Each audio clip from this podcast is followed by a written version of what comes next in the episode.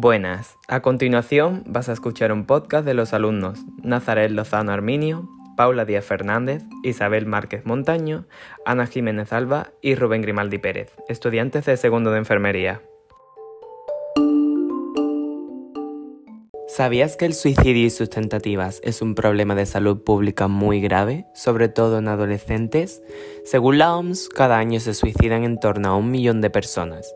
El suicidio en los países industrializados está entre las 10 primeras causas de muerte en el grupo de edad de 15 a 29 años, sobre todo en adolescentes, y es la segunda causa principal de mortalidad. La adolescencia y la temprana juventud es para cualquier persona una época de constantes cambios en todos los órdenes. La conciencia, el lenguaje, el pensamiento, la afectividad se encuentran en pleno desarrollo.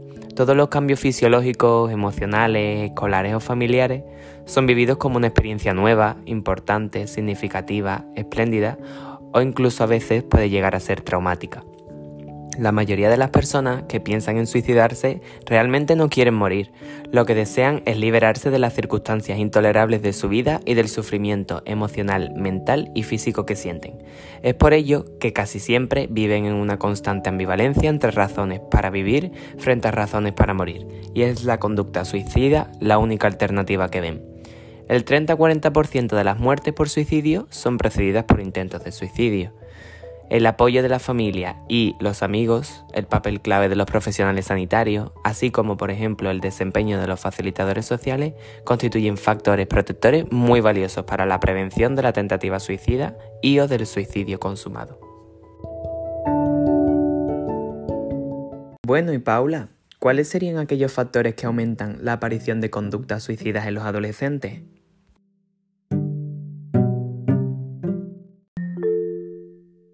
Pues esa pregunta se podría contestar nombrando cuáles serían los factores de riesgo que aumentarían la posibilidad de que ocurran este tipo de conducta. Cuantos más factores de riesgo tenga una misma persona, mayor será la probabilidad de que la persona realice un intento o una conducta suicida. Los más destacados, ¿cuáles serían? Pues la presencia de una enfermedad médica invalidante, la presencia de padecer una enfermedad mental, especialmente si se trata de depresión, trastorno bipolar, trastorno por abuso de sustancias, ya sea alcohol, drogas o cualquier tipo de enfermedad. También puede ser debido a que esa enfermedad mental grave y persistente tenga un debut reciente o incluso que tenga una mala evolución de esta enfermedad, caracterizada por constantes recaídas, por la presencia de tener unos síntomas bastante graves y bastante activos, o por tener una escasa adherencia al tratamiento farmacológico. También se puede deber a un factor bastante, bastante común que es el estrés y sobre todo en los adolescentes. También por antecedentes personales, ya sea mm, por haber tenido familiares cercanos con este mismo caso o por haber tenido otros intentos autolíticos en el pasado. A más número de intentos, mayor riesgo. A mayor gravedad, mayor riesgo. A mayor grado de ocultación de los mismos, mayor riesgo. También se puede deber a, tener sentimientos de fracaso personal, desesperanza frente a la vida, incluso hacia su futuro, o por ser una persona con altos niveles de impulsividad, agresiva, baja tolerancia a la frustración. Y bueno, Ana, eh, ¿me podrías decir si existe algún tipo o algún signo de alerta que nos indique que se esté dando una conducta suicida? Efectivamente, Paula. Muchas personas, antes de intentar suicidarse, evidencian una serie de signos y síntomas que hacen posible la detección del riesgo suicida, por lo que va a ser muy importante conocer cuáles son estas señales de alerta, para así minimizar el riesgo de aparición de un intento suicida.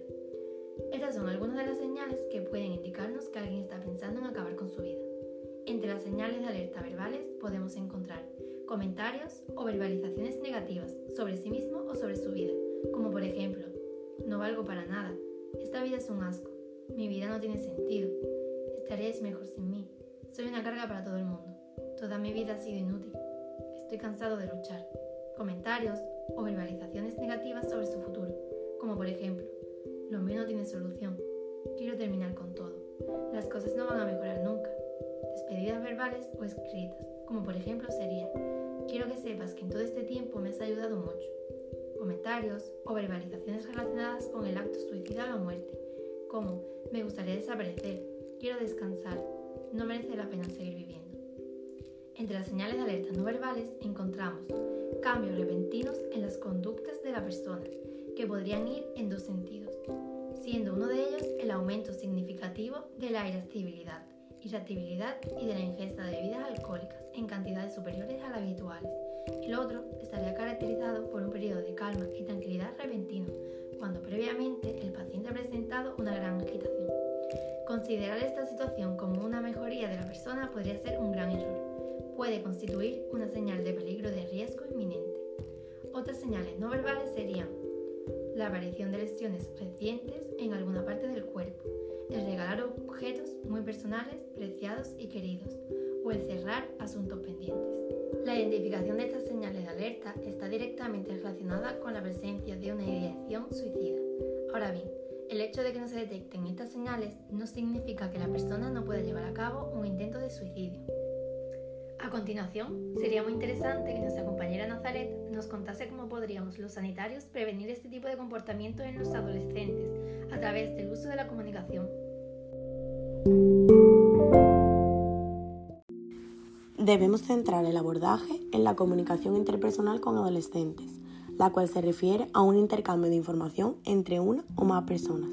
La parte más importante de la comunicación es la escucha a través de distintas habilidades que desarrollaremos. Para prestar atención, tenemos que poner en la escucha el 100% de nuestra atención.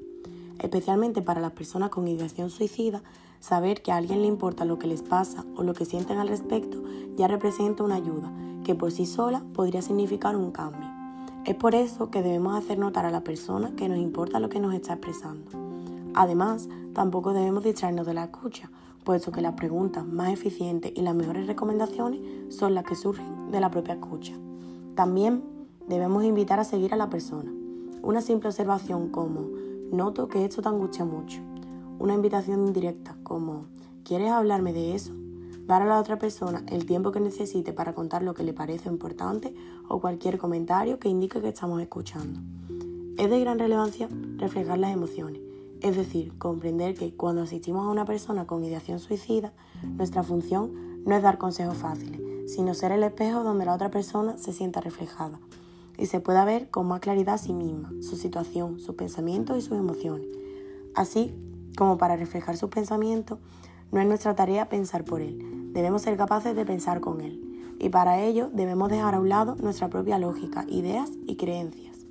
Y para finalizar, nuestras devoluciones tienen que ser asertivas. La devolución asertiva debe ser mucho más clara y aún seguir siendo respetuosa de la libertad del interlocutor, como por ejemplo, Puedes seguir haciendo lo mismo que hiciste hasta ahora, pero eso, según me estás diciendo, no te dio resultado y si sigues por ese camino, tu situación solo puede empeorar. A mí me apenaría muchísimo que desperdiciaras esta oportunidad que te ofrece la vida. Bueno, Isa, ¿y qué aspectos debemos reforzar para mejorar la comunicación del paciente consigo mismo?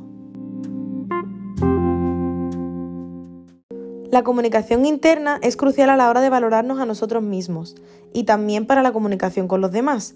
Es decir, cuando uno tiene buena comunicación intrapersonal, será más hábil a la hora de relacionarse con los demás. Así que respondiendo a tu pregunta y ante la situación de este tipo de pacientes, podríamos aplicar algunos de los siguientes tips que nos podrían ser muy útiles a la hora de manejar mejor nuestros sentimientos. Por un lado, escribir un diario en el que se reflejen los sentimientos y preocupaciones del día a día puede servir de mucho para reflexionar sobre ellos. Asimismo, la autoestima tiene un papel importante y realizar una lista con todos los defectos y otra con todas las virtudes ayuda a ver todo lo bueno que podemos aportar y todo lo malo que siempre se va a poder mejorar con ayuda de profesionales si fuese necesario. También sería necesario buscar motivaciones y marcarse objetivos. Por último, existen técnicas de relajación como la meditación o el mindfulness que son útiles para buscar una calma mental. Y para finalizar, Paula, desde tu punto de vista, ¿cómo es de importante la comunicación con su entorno social?